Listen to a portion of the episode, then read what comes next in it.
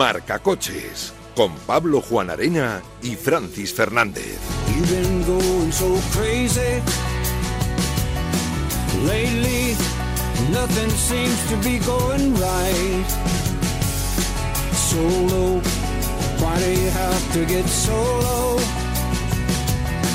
You're so, you've been waiting in the sun too long. But if you sing, sing,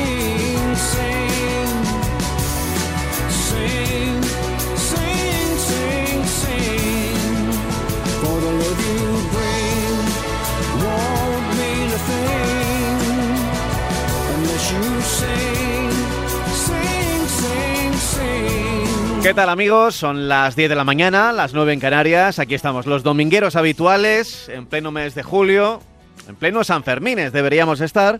Pero bueno, para contarte aquí la actualidad del coche nuestro de cada día. Como siempre con Francis Fernández, que me acompaña. Hola Francis, muy buenas. Hola, ¿qué tal? Muy bien. ¿Cómo ha ido la semana? Bien, bien, bien, con viajes por, por carretera, con mucho calor en algunos sitios, bien, muy bien. O sea, lo normal también para estas fechas. O sea, Sí, lo final, normal, lo normal.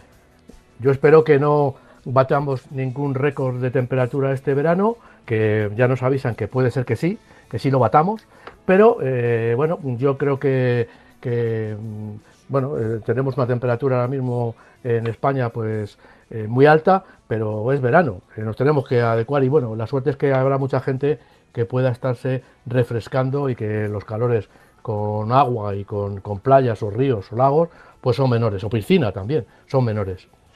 Bueno, eh, eh, ¿qué, te voy a contar? ¿Qué te voy a contar de- de- del calor? Has estado en la costa, ahora ya estás en Madrid. Bueno, eh, creo que vamos a tener eh, grados para repartir este verano, ¿eh? Así que, Efectivamente, así que vamos a aconsejar que en, en el coche es, es complicado porque los coches se calientan mucho por el, por el calor.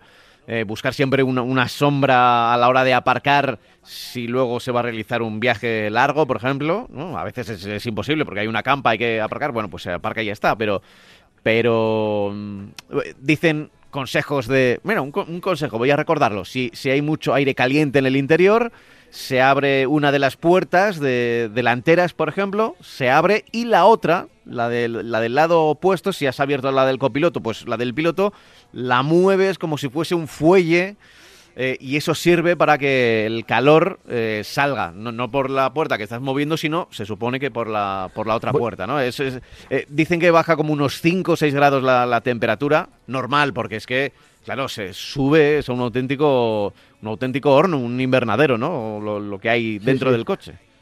El coche. Luego, luego voy a, bueno, dentro del coche se pueden alcanzar temperaturas de 60, 65, por eso Claro. nunca dejar a un ser vivo, eh, sea una planta, sea un animal, sea una persona, nunca dejarlo dentro del coche, aunque en esas condiciones, aunque dejemos la ventanilla abierta.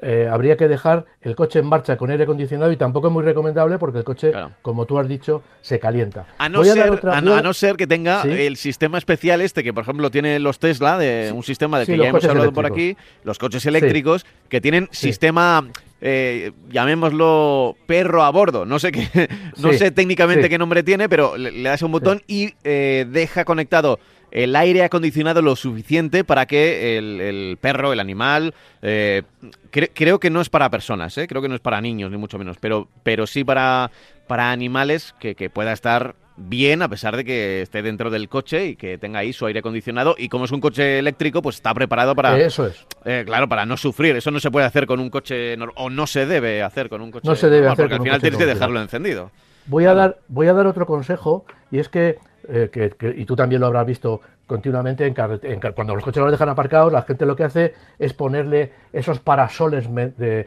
que en teoría Sí. son aislantes Sí, sí, y los ponemos por dentro. Bueno, pues eh, por dentro, pues eh, eh, eh, evitamos que el plástico del salpicadero, que la tapicería, que el volante esté hirviendo, se, se decolore las tapicerías, se estropee el plástico de los salpicaderos. Pero poca temperatura bajamos, porque en realidad la temperatura viene por insolación, le estamos, el sol le está pegando a un cristal que está calentando el habitáculo y con eso por dentro pues no evitamos que suba la temperatura, evitamos, ya digo, desperfectos. Ahora mismo en internet yo he encontrado una serie de protectores que lo que hacemos es ponerlos por fuera. Si ponemos por fuera el aislante por fuera del cristal, evitamos que el cristal haga de lupa y nos caliente el interior. Y se nota bastante. ¿Qué problema hay? Pues el problema que hay es que nos los, quitarían. Eh, bueno, hay un sistema que es que esos, esos parasoles tienen una especie de lengüetas laterales que lo que hacemos es pillarlas con las puertas. Abrimos una puerta, ponemos el parasol, abrimos una puerta, pillamos una solapa que tiene el parasol en un lateral y en el otro lateral lo pillamos con las dos puertas delanteras. Y con eso, y doy fe, evitamos que el coche se caliente, pero se nota bastante, porque lógicamente estamos evitando que el parabrisas eh, delantero se coja temperatura y haga eh, y, esa temperatura pase al interior. Es un sistema que yo ya digo he probado. En internet tenemos un montón de, parasoles de este tipo.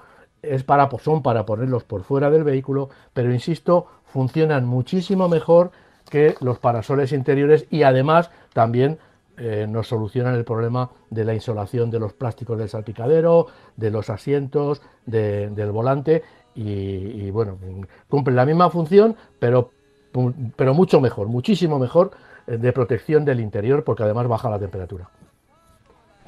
Eh, son trucos, son trucos, o, por lo menos, si, si alguien conduce, cuando tienes un coche, yo creo que no solo se trata de, saber conducir, de saber manejar, ¿no? Que dicen en Latinoamérica. Eh, se trata también de, saber mantener el, coche en condiciones, ¿eh? Y no solo revisar neumáticos y demás, sino, oye, ¿qué ocurre cuando hace calor? ¿Qué ocurre cuando llueve? ¿Qué ocurre cuando hay niebla? ¿Qué ocurre cuando hay escarcha en el en, los cristales, cuando... pues eh, de todo eso también trata este, este programa. Voy a recordar que tenemos un correo electrónico que es marcacoches.radiomarca.com marcacoches.radiomarca.com donde puedes dejar tu consulta, tu pregunta, tu duda, eh, también puedes darnos palos, puedes darnos flores, puedes comentar lo que quieras que vayas escuchando aquí en directo y enseguida vamos a ir con unos cuantos mensajes que nos han ido llegando a, a marcacoches.radiomarca.com. Pero, si te parece, podemos ir empezando por por el impuesto de circulación, de, de matriculación, de matriculación. porque, como ya sabemos, hay dos cosas seguras en la vida. Es que nos vamos a morir y que vamos a pagar impuestos hasta que nos muramos. O sea que. vamos, hasta, que. O incluso después. o incluso después. Eh, vamos con el impuesto de matriculación. ¿Qué pasa con él? Pues eh, que bueno, que va a ser como antiguamente el Guadiana, que se perdía y luego volvía a salir. Es decir, eh, ahora, como ya saben todos los oyentes, ha habido un cambio de la medición de las emisiones y como el impuesto de matriculación va en función de las emisiones, pues ese cambio de medición ha significado un aumento de todos los vehículos por las emisiones, de emisiones. ¿Y eso qué ha significado? Que había muchos coches que eh, tenían, eh, no, emitían o emitían unos valores de, CO2 que les hacían estar exentos del impuesto de matriculación y que esos, esos valores, pues como han cambiado la medición, pues ahora sí están sujetos. Y, y, digamos que en teoría contaminan más, pues eh, ahora mismo lo que pasa es que están pagando un impuesto de matriculación que antes no pagaban. Para solucionar eso, y ya que estamos en una época bastante complicada, y yo entiendo que más, más complicado va a ser en el futuro, pero bueno, pues lo que han hecho, lo que ha hecho en Italia, por ejemplo, y en otros países, lo que hicieron fue cambiar los, eh, los límites por los que se pagaba ese impuesto. Es decir, por ejemplo, eh, hasta el 30 de junio valores por debajo, o sea, valores por debajo de 120 no pagaban, no pagaban eh, impuesto de matriculación. Como cambió el WTP, esos, esos coches, ese, ese valor subió hasta 144. Es decir, por debajo de 144 no pagaban, Mm, pero por encima sí. ¿Qué quiere decir? ¿Qué, van a hacer ahora? Pues que ahora mismo lo que van a hacer es que vamos a eh, coger y por encima de, por debajo de 144 no se va a pagar, pero por encima sí. Con lo cual, eh, digamos que se va a ajustar el, impuesto WLTP, se ajusta a, a, la realidad y se nos va a dar seis meses de tregua para no pagar ese impuesto de matriculación. Cuando lleguemos a 2022 como ya ha asegurado el gobierno, va a seguir cobrando el impuesto de matriculación con los baremos que tenía anteriormente, con lo cual pues volveremos a pagarlo. Eh, bueno, yo creo que, la ayuda al automóvil, que es un automóvil, ahora mismo el automóvil de, con motor térmico es el que está soportando todos los impuestos y el que está dando de comer a muchas familias que viven de la automoción, pues yo entiendo que deberían inventarse algo. Eh, el coche eléctrico va a tardar mucho en venir, eh, de una forma natural y de una forma eh, convencional, todavía cuesta mucho dinero un coche eléctrico, y los coches convencionales con motor térmico son los que están soportando todo el, peso de los impuestos. Bueno, yo entiendo que también deberían ayudar porque lo que hay que ayudar es a la industria y, al trabajo y a los puestos de trabajo.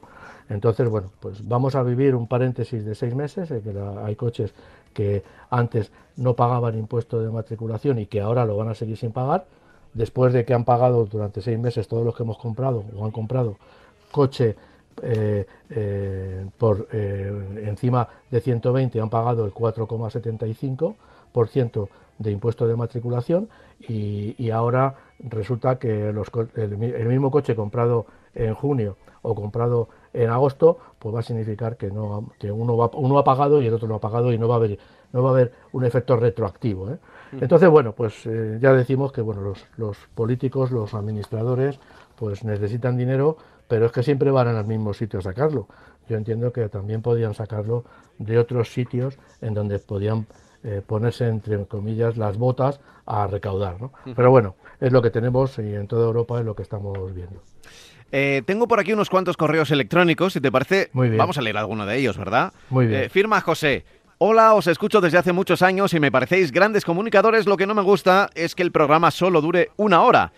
Estoy mirando comprar el Kia XCeed 1.5 MHEV IMT Drive 160 caballos. Bueno, todo lo que he dicho significa que es, que es el, el híbrido. ¿Este es el híbrido enchufable o el híbrido es el híbrido enchufable, no? Eh, Espera, M-H-E-V, es el, el MEF. Me he perdido con la. M-M-H. E-V. No, es un mild hybrid. M es. Ah, que lleva vale, vale, vale. ¿Sabes? Es, es el mild hybrid. O sea, lleva ese sistema que está considerado como híbrido y que, bueno. Hibridación suave, ¿no? Vale. Sí, el que está creando todos los problemas desde el sistema de impuestos hasta el sistema de las pegatinas y demás. dice, tiene 160 caballos, yo hago unos 10.000 eh, kilómetros al año, 60% en autopista, 40% en ciudad. Me gusta que tiene la etiqueta eco, pero la hibridación ligera, claro, aquí nos lo dice, la hibridación ligera me plantea dudas sobre fiabilidad y mantenimiento dentro de unos 8 o 10 años. Me lo han ofertado al contado por unos 22.000 euros. ¿Qué os parece?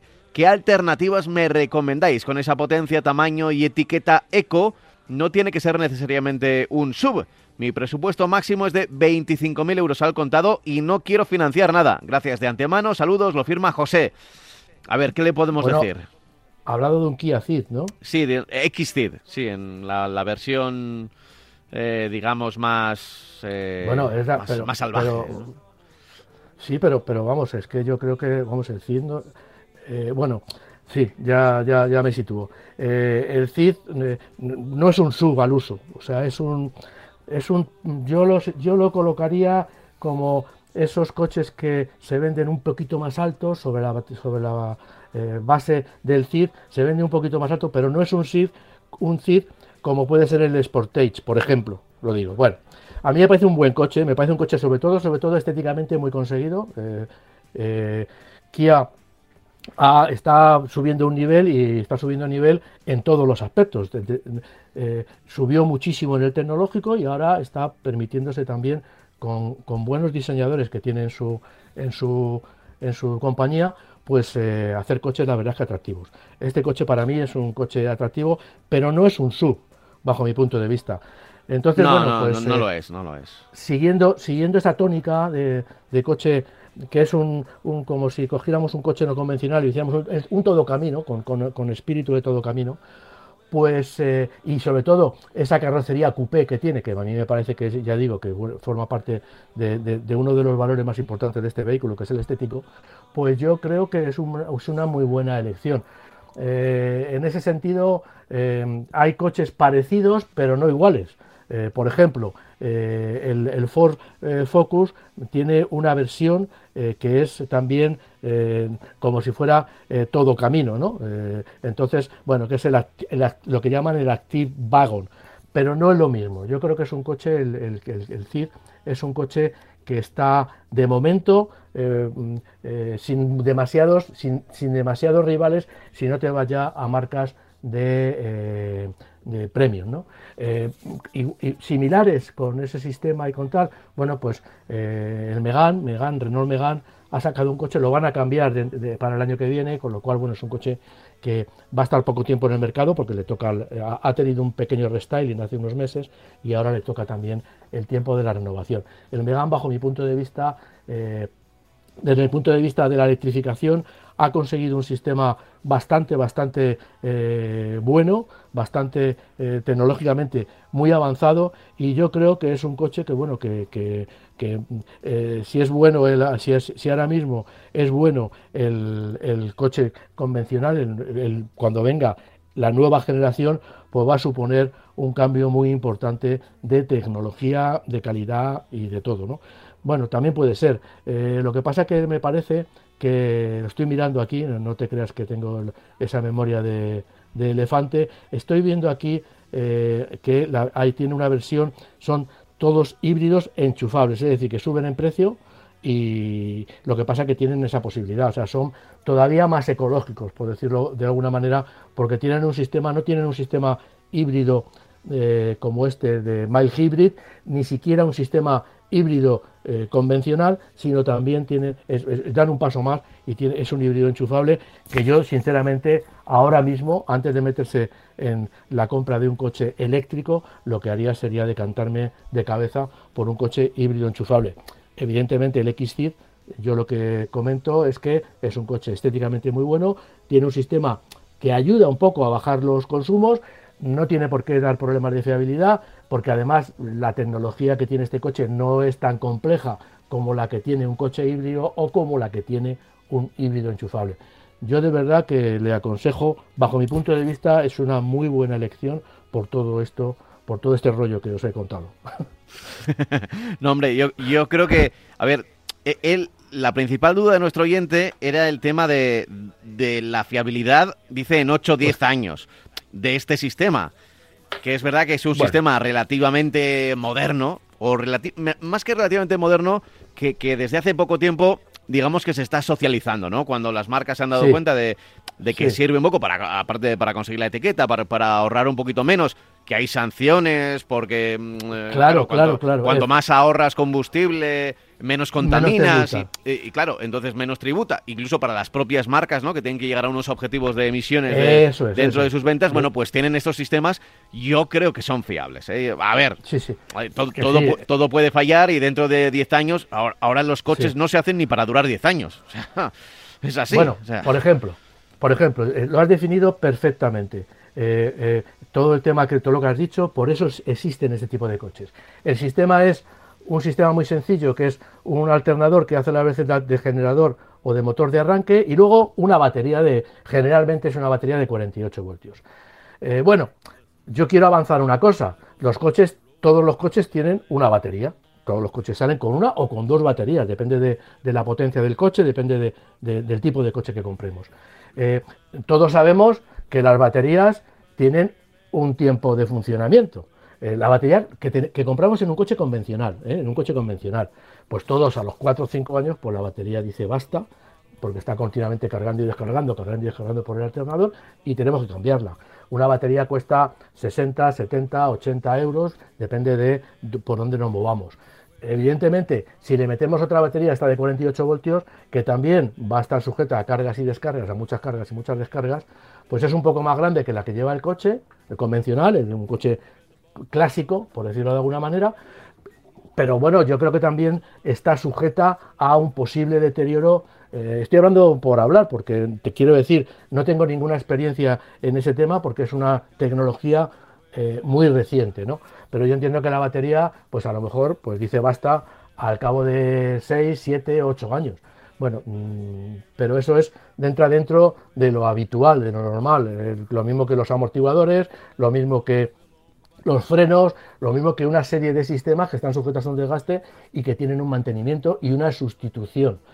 Si pensamos en 8 o 10 años, pues bueno, con 10 años, pues lógicamente hay que cambiar neumáticos, hay que cambiar esa batería convencional que digo al principio, de 12 voltios, hay que cambiar eh, seguramente los amortiguadores, con seguridad los amortiguadores, las pastillas de freno, las zapatas, si llevamos un coche con zapatas, en fin, tiene un mantenimiento convencional. Eso no quiere decir que tenga poca fiabilidad. También quiero adelantar que el sistema es muy sencillo, no es un sistema demasiado complejo y que entonces está sujeto, estaría sujeto a menos deterioro. Pero no quita que si pensamos en 8 o 10 años, que alguno de estos sistemas pues haya que sustituirlo por una, un envejecimiento por utilización, no por falta de fiabilidad.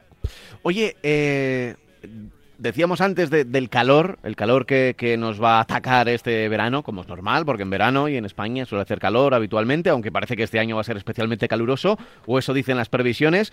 Em, tema de los neumáticos, neumáticos y, el calor extremo. Em, aquí siempre hablamos cuando llega el invierno o cuando llega el otoño, las primeras lluvias, que, hay que tener mucho cuidado, pero ¿qué ocurre con el caso contrario? Es decir, cuando, cuando el calor es, eh, es de 40 grados a la sombra.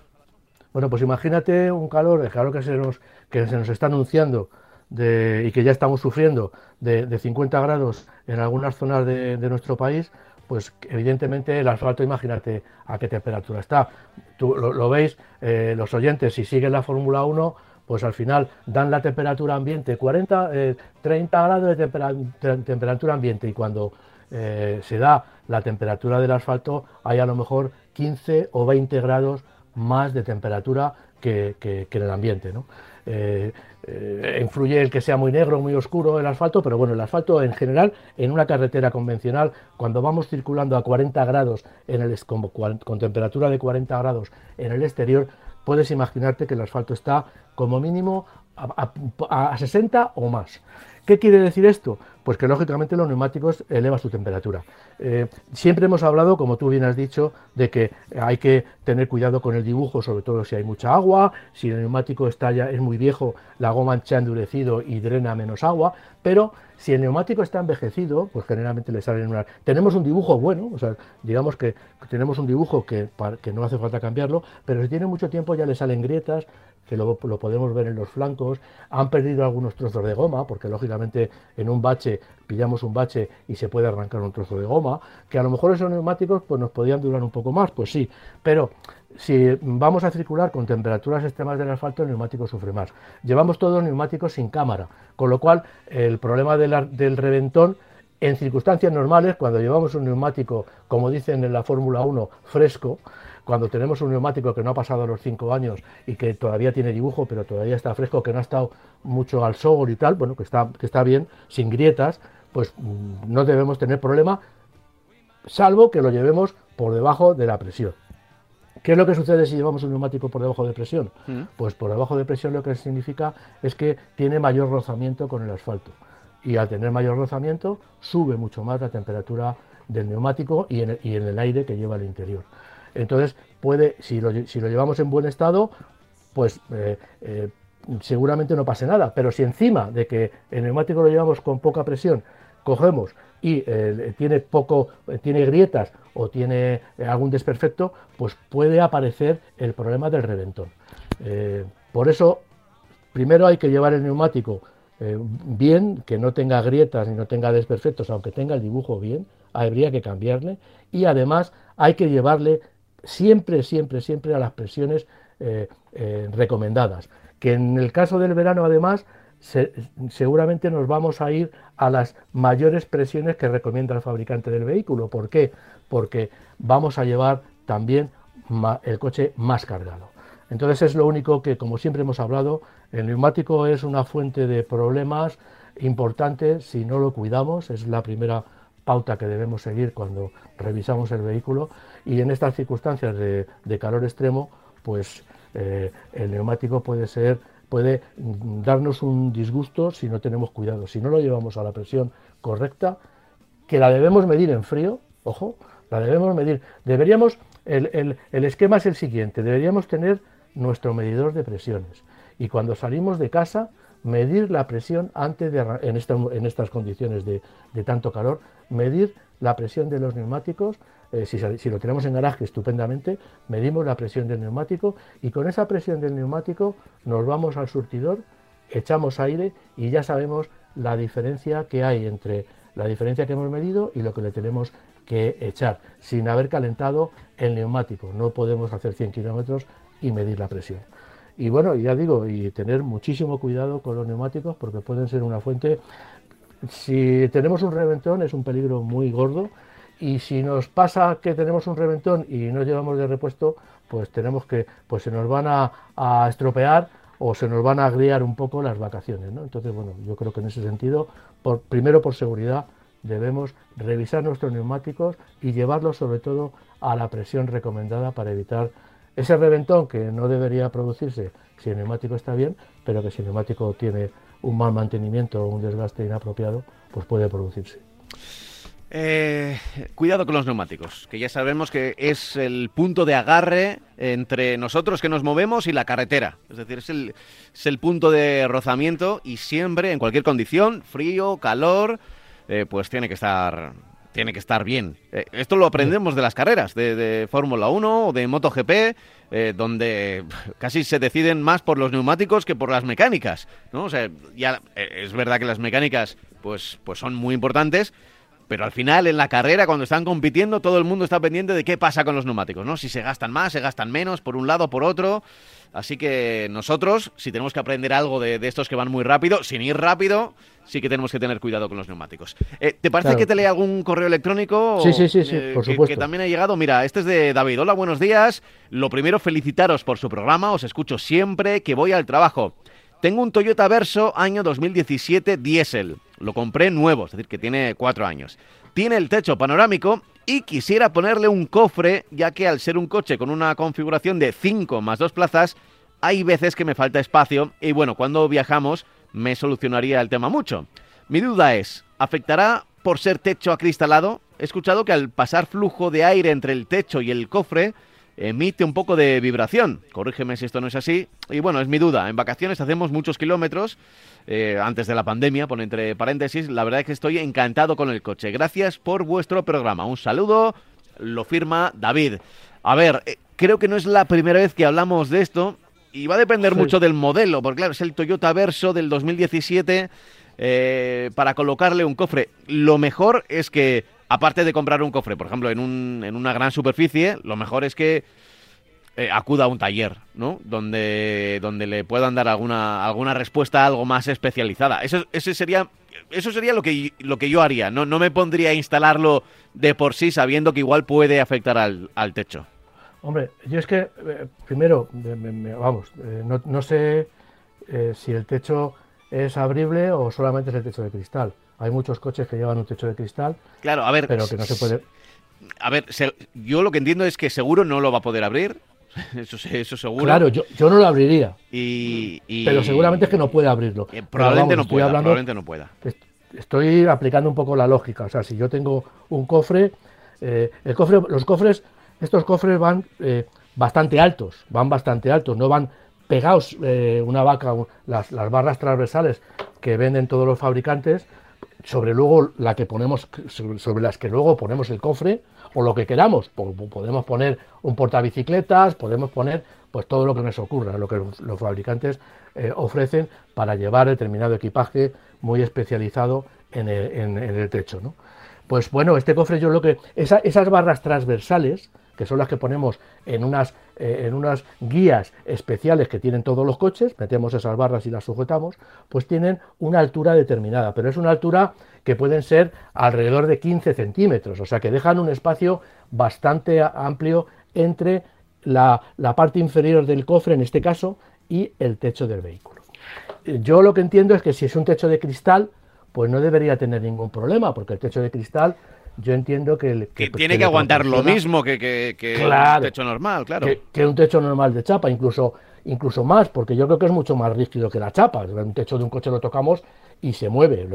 Vamos, de hecho nos subimos encima y lo abollamos. Un, cristal que no, yo no recomiendo subirse encima, pero sí es bastante más rígido. El cristal tiene, es mucho menos flexible que la chapa del techo convencional. Eh, entonces, si el techo es solamente de cristal, pues vamos a perder esa función de quitar los parasoles que tenemos, que tenemos dentro y ver el cielo y que nos entre luz. Pero yo creo que no debe, no debe ser ningún, no debe llevar a ningún otro problema eh, añadido porque si circulamos, si, si, le ponemos el cofre. Eso, eso es lo que yo entiendo. Eh, vamos a perder pues esa, esa luminosidad que nos da el, techo de cristal al interior del vehículo, que es lo que busca. Si el techo es abrible, generalmente el techo abrible, pues eh, los, últimos diseños, eh, los hay que se abren un poquito de, es una, una, zona muy limitada del coche y se meten entre, entre la tapicería del techo y el techo de chapa. Tienen ahí y, y desaparecen. Pero ahora lo que están haciendo los, los, nuevos sistemas, lo que hacen es que se recogen, salen para afuera, hacia afuera y se van hacia atrás. Eso es evidentemente yo, sinceramente, con un techo, eh, con un cofre en el techo, no los abriría, pero yo creo que es la única pérdida que tendría. Si no lo abro, puedo llevar el cofre sin ningún tipo de problema. Entiendo yo. Si no sí, yo, también lo entiendo. A ver, yo he dicho lo de, lo, del, lo de ir a un taller. Primero porque... Sí, sí, claro, pero eso, eso es más porque no me fío de mí mismo. Por mucho que pongan las agarraderas estas que dicen que... No, no, Pero, estoy de acuerdo no me fío. porque seguramente en Toyota van a tener, si vas a Toyota y vas a tu concesionario y lo preguntas, van a tener mucha experiencia de gente que ha comprado un cofre y que han ido luego al, al taller. Si hay algún problema, que no lo sé, pero insisto, en Toyota te van a decir, ah, pues mira, sí, lo puedes poner sin problemas. O mira, ten cuidado, pon este tipo, pon este otro tipo, pon los que son más estrechos en vez de poner los que son más anchos. Hay unos cofres que son muy anchos y, y más cortos y otros que hay que son mucho más estrechos pero mucho más largos. Estos están pensados para llevar los esquíes y los bastones. Es por lo que nacieron en principio todo este tipo de cofres. Ahora ya han sacado unos cofres más altos, más eh, cortos y mucho más anchos, que cogen prácticamente todo el techo y que están pensados para llevar equipaje. Eh, em, con los 5 más 2 suele ocurrir esto. Eh, el Toyota Verso nos dice que es configuración 5 más 2. esto significa que hay 5 plazas que se pueden ampliar a otras dos más, pero ¿qué ocurre? Que, que, esto no es magia. O sea, cuando, cuando amplías a siete plazas, pues claro, lo que pierdes es capacidad de, equipaje, de maletero, ¿no? En la, parte trasera. Y para eso es muy habitual pues utilizar este tipo de vacas. Yo entiendo eh, que en los 5 más 2, como era el caso del Qashqai más 2 también, y del, Toyota Verso, hay unos cuantos, eh, las vacas son habituales. O sea que, que seguro que hay muchas referencias en internet y demás, de, gente que ya lo haya utilizado. no, será el primero nuestro oyente. O sea que... Pero yo creo que es lo mismo que, si, que, que los hay muchos, que para montar una bici, para llevar la bici en el techo. Pues entonces tienes un sistema que son las dos barras hmm. y unas barras longitudinales que se sujetan a esas dos barras transversales y que tienen, es un soporte, un canal donde se mete la rueda y luego se sujeta con unos tirantes. Es lo mismo que, que cuando llevamos bicicletas en el techo. Pues, pues si llevamos las dos barras esas transversales, también digamos que yo pienso que son las que principalmente nos limitan el que podamos abrir o no abrir el techo, independientemente de lo que llevemos sobre esas barras. Sobre la vaca, que es lo que podríamos decir que es la vaca antigua, la vaca esa con B que, llevábamos en los coches antes y era para llevar, que teníamos que llevar la maleta porque prácticamente los coches no tenían ningún espacio de maletero. Hmm. Eh, yo recuerdo los dibujos de Mortadelo y Filemón con el 600 que llevaba llevaba con cuerdas eh, más, más que más equipaje que el propio 600 no, Eran, eran dibujos. no hace falta no, hace falta hablar y, lo veías y, lo veías luego en, las calles o en las carreteras cuando, viajabas todos los emigrantes eh, del norte de África que, que atraviesan ahora ya no lo pueden hacer por el tema de la pandemia pero que no, no, lo, no lo pueden hacer pero supongo que lo volverán a hacer seguro. Que venían pues hasta que descubrieron la furgoneta, que ya la furgoneta era un, había furgonetas, no es que la descubrieran, que había furgonetas que se, que se adaptaban más a sus necesidades, o incluso el remolque, pues ya vimos cómo llevaban los, los coches, que llevaban casi más altura en el techo que lo que era el coche. Eso, lógicamente, se empezó a limitar y la Guardia Civil y todo y, en Francia también la Gendarmería, pues lo que hizo fue limitar los desplazamientos con esos coches tan carreados, que era un peligro, y entonces no tuvieron más remedio que comprar. Había el mercado se amplió también, es verdad que había muchas más furgonetas y furgonetas que estaban a, precio accesible y también descubrieron montar en los coches, montar remolques para, para poder llevar el equipaje, que es también otra posibilidad de, a la vaca y al, y al, y al en el techo, que también hay mucha gente que lo que hace es eh, como cuando llevamos perros, aunque yo a mí me da mucha pena que lleven a los perros en ese tipo de remolques, pero, pero porque yo creo que, están, que van sufriendo los animales. Pero llevar, por ejemplo, un remolque para llevar el equipaje, la maleta y tal, pues yo creo que es un, buen, un buen sistema y un sistema bastante seguro y que con el que vamos a conseguir, lo primero, eh, consumir menos combustible que si llevamos la vaca, el, el portaequipajes este. Eh, vamos a seguir con, con, los temas que me habías planteado. Eh, hemos hablado ya de hemos hablado ya del impuesto de matriculación, hemos hablado ya de, de los neumáticos, sobre todo con estas altas temperaturas. Y nuestro siguiente tema ese eh, es el tema de las ventas, que, lo dijimos ya la semana pasada, pero que íbamos a poner algo más de la lupa, ¿no? No, hablábamos de las ventas en Europa, pero vamos, ahora ya tenemos lógicamente las ventas en nuestro país. Eso es. En este y bueno, y pues que las cosas pues siguen yendo como como siguen yendo. O sea, si tenemos esa subida, si, hemos tenido esa subida de, del impuesto de matriculación, con lo cual han subido el precio de los coches, mm, eh, pues muchos un 4,75%, que es dinero, pues lógicamente las, ventas no pueden ser buenas. Evidentemente tenemos un aumento de, en las ventas con relación al año a junio del año pasado, un 17,1%,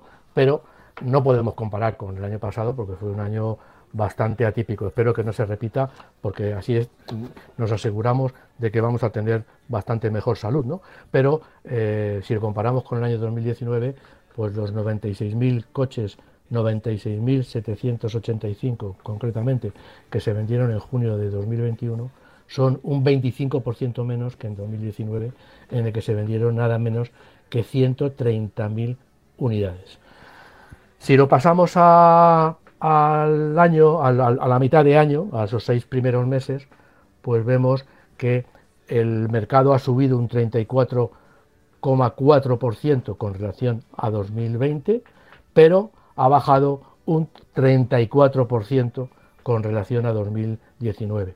Estamos hablando de 456.833 coches que se han matriculado en el primer semestre de 2021 frente a los 692.443 que se matricularon en el primer semestre de 2021. 19. Es decir, tenemos 34% de subida si comparamos con 2020, 34% de caída si comparamos con 2019.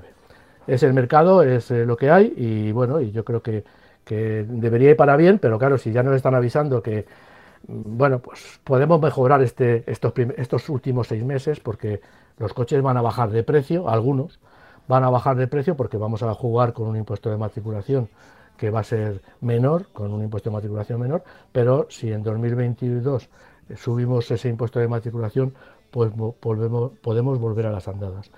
Eh, cuando hablamos de, porcentajes de ventas de gasolina y diésel, pues este mes, en el mes de junio, hemos visto que ya el diésel está alcanzando unos eh, porcentajes verdaderamente llamativos por lo bajo.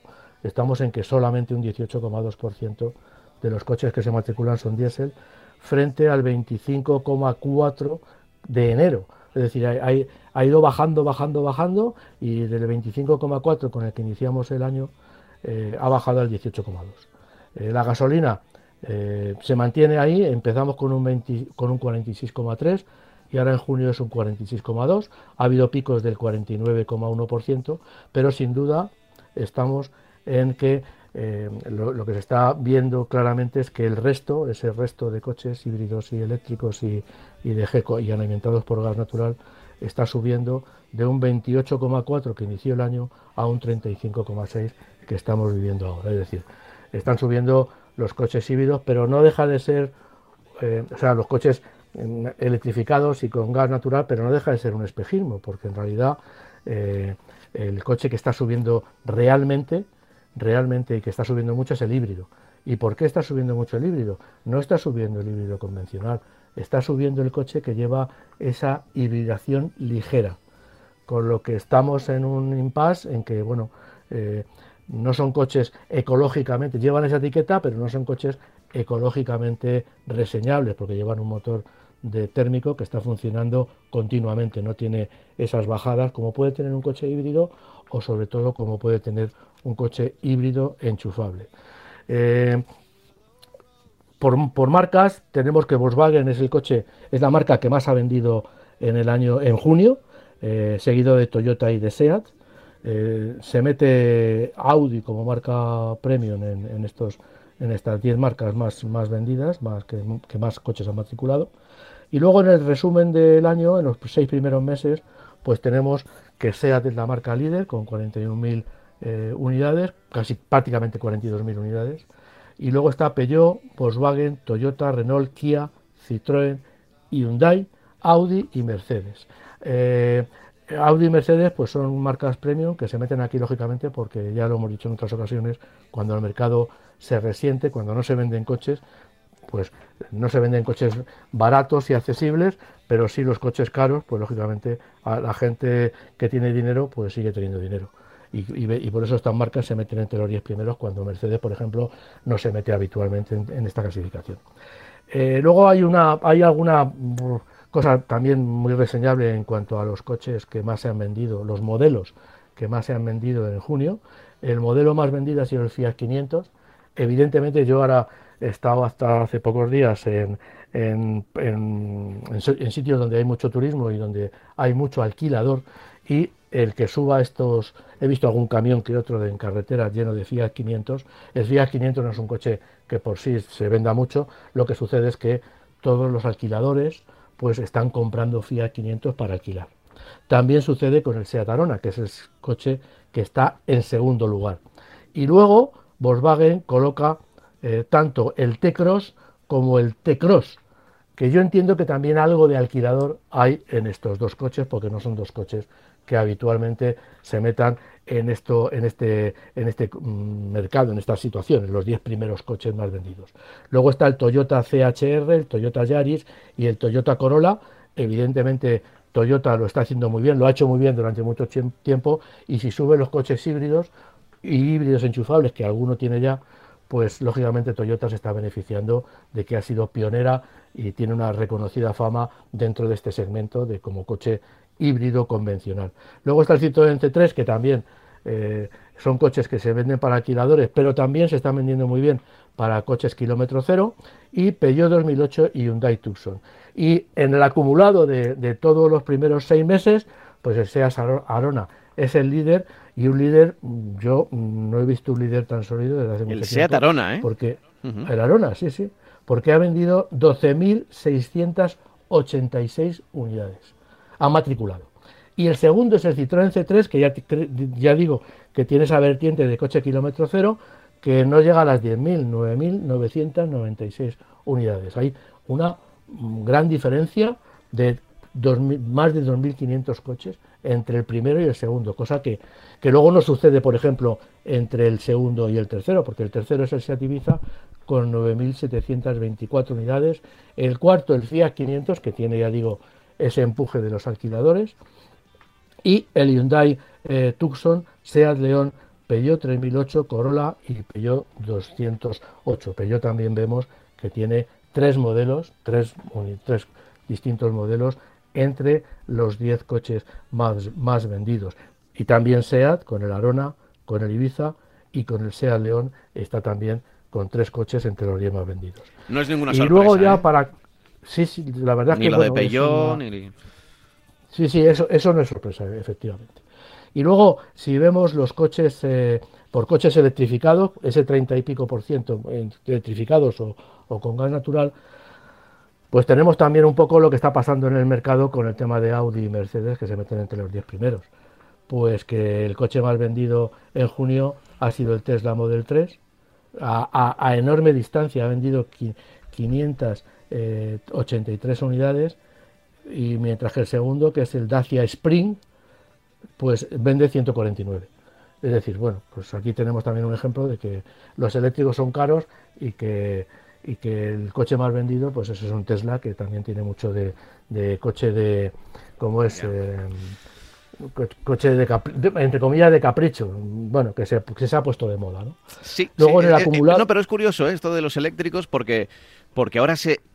tengo la sensación de que el año 2021 y el 2022 eh, va a haber muchas marcas que van a sacar el eléctrico barato y lo van a vender así, como eh, un eléctrico accesible. Un eléctrico accesible. Por, por, ejemplo. Entonces veremos. Veremos cómo reacciona. O sea, ya hay algunos en el mercado y veremos cómo reacciona la gente si realmente eh, ahora el gran público por presupuesto, por a ver, y fíjate que me parece me parece un presupuesto alto, ¿no? Pero por 25.000 euros puede comprar un, un, buen un buen eléctrico y bien equipado y demás. Veremos cómo reacciona el mercado. Ya había, ¿eh? Ya había eh, estaba el Zoe, ¿no? Pero igual un pasito más, ¿no? Que haya más oferta, que haya más modelos, que haya a ver cómo reacciona el mercado y si realmente es solo esa gente que que, es un mercado, pero, pero que puede acceder pues a un Tesla o que se puede permitir el lujo de pagar un extra, a ver si bajando los precios de los coches, a ver si reacciona el mercado. Eh, tengo mucho interés en eso. ¿eh? Yo, yo, por ejemplo, tú fíjate, el, el, Tesla en el mes de junio ah, ha subido un montón, mucho.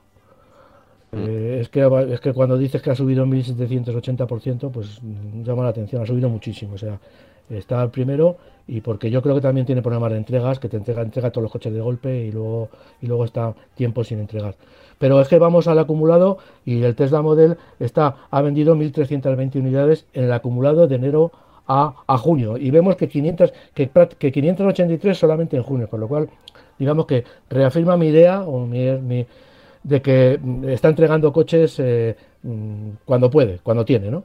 Bueno, ha subido un 201% en lo que es enero-junio con relación. Eh, eh, entonces, eh, pero luego es que vemos que el Renault, el Renault Zoe, que es un coche que en teoría debería ser más vendido, pues vende prácticamente la mitad que el, que el, Tesla Model 3 en el acumulado del mes, del, año, ¿no?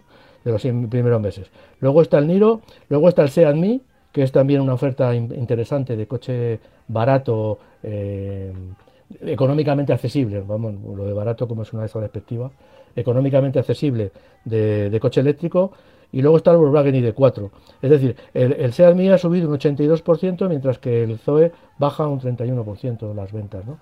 Eh, aquí hay un, bueno, yo creo que hay un, un tema todavía, el coche eléctrico, eh, estamos diciendo que son, coche, son, son vehículos caros y que como son vehículos caros, bueno, pues accede a ello la gente que tiene dinero y la gente que tiene dinero, pues tiene dinero también para comprarse un Tesla, ¿no? Eh, el ID4 también es un coche que está subiendo bastante, ha vendido 473 Sí, pero no, es barato, no es barato. No, no, no, efectivamente. El ID4 es un Golf, o sea, digo, en cuanto a precio, un, un Golf y, no, y, no, y no de acceso, sino... Claro, claro. Si un Zoe se acerca a los 30.000 euros, pues, claro, pues, claro. pues bueno, pues ese es el problema. Luego los híbridos enchufables, pues sí, aquí hay mucha variedad. Eh, se mete un, se mete en junio es el, el, 3008. El Jeep Compass está en pleno lanzamiento, con lo cual yo entiendo que el Jeep Compass eh, como híbrido enchufable lo que, lo que está viviendo ahora es eh, la distribución de unidades a todos los concesionarios, que eso aumenta mucho pues eh, cuando el concesionario compra dos unidades, pues eso se refleja también en esta, en esta cifra. No quiere decir que se hayan, que se hayan eh, digamos, vendido, ¿no? seguramente se han matriculado como coches de pruebas y tal. Luego está Cupra Formentor, que a mí me parece que es un coche como híbrido enchufable, de los más recomendables, un coche estéticamente muy conseguido y que es un coche que, para mí tiene que tener un mercado, es un coche caro, pero va a tener un mercado eh, amplio. Luego el Mercedes Clase A y el Cuga. Y en el acumulado, pues bueno, el Peugeot 3008 sigue siendo el líder dentro de los híbridos enchufables, lo que demuestra que, la plataforma esa de Peugeot es una plataforma bastante fiable y bastante interesante y, vendida a un precio bastante competitivo. ¿no? Luego está el clase A, el Capture, el, C5 Cross y se mete un Volvo, el Volvo XC40, como híbridos enchufables hablo. Y luego cuando vamos a los no enchufables, aquí, aquí entendemos ya, aquí hay un, un cajón desastre, por decirlo de alguna manera, en la que se meten, lo como hemos comentado a lo largo del programa, los híbridos y los coches que son eh, que tienen ese sistema de hibridación ligera. el coche más vendido en el mes de junio ha sido el Fiat 500 más matriculado y, y entiendo que también afecta esto de, que se están matriculando para, para eh, alquiladores y se está matriculando este coche que lleva ese sistema de hibridación ligera. Es el líder del mercado, ha sido el líder del mercado en el mes de junio, seguido pues por lo más convencional, que es, que el Toyota CHR, el Corolla y el Yaris, y luego el, Kia Stonic. El Kia Stonic en esta última generación también estrena un sistema híbrido enchufable. Perdón, eh, perdón, eh, eh, hibridación ligera. Y bueno, y en el mercado, en el acumulado, pues de los primeros seis meses sigue siendo el Fiat 500 el líder por este motivo. Y luego el Toyota Corolla, el CHR y el Yaris, que son sistemas híbridos convencionales. Y, y en último está el Hyundai Tucson. Y bueno, lo de gas, bueno, pues el Dacia Sandero sigue siendo el líder.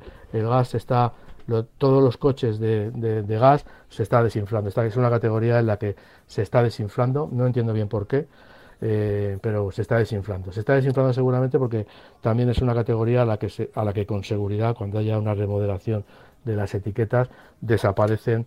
De, no tendrá la etiqueta eh, eco porque tanto con gasolina como con, gas natural como como con GNC se está emitiendo CO2 a la atmósfera, con lo cual... Claro, entonces, bueno. Mm, es verdad, ¿eh? es pues verdad. fíjate, que, fíjate, que, hemos eh, apostado aquí y, hemos recomendado muchas veces GLP y GNC, pero lo que te decía antes de los eléctricos accesibles, pues el mercado no ha respondido. El mercado no ha respondido, o no está respondiendo igual tanto como esperaba eh, la industria y ahora mismo se tambalea un poco y se va más hacia la electricidad que hacia la dependencia del gas.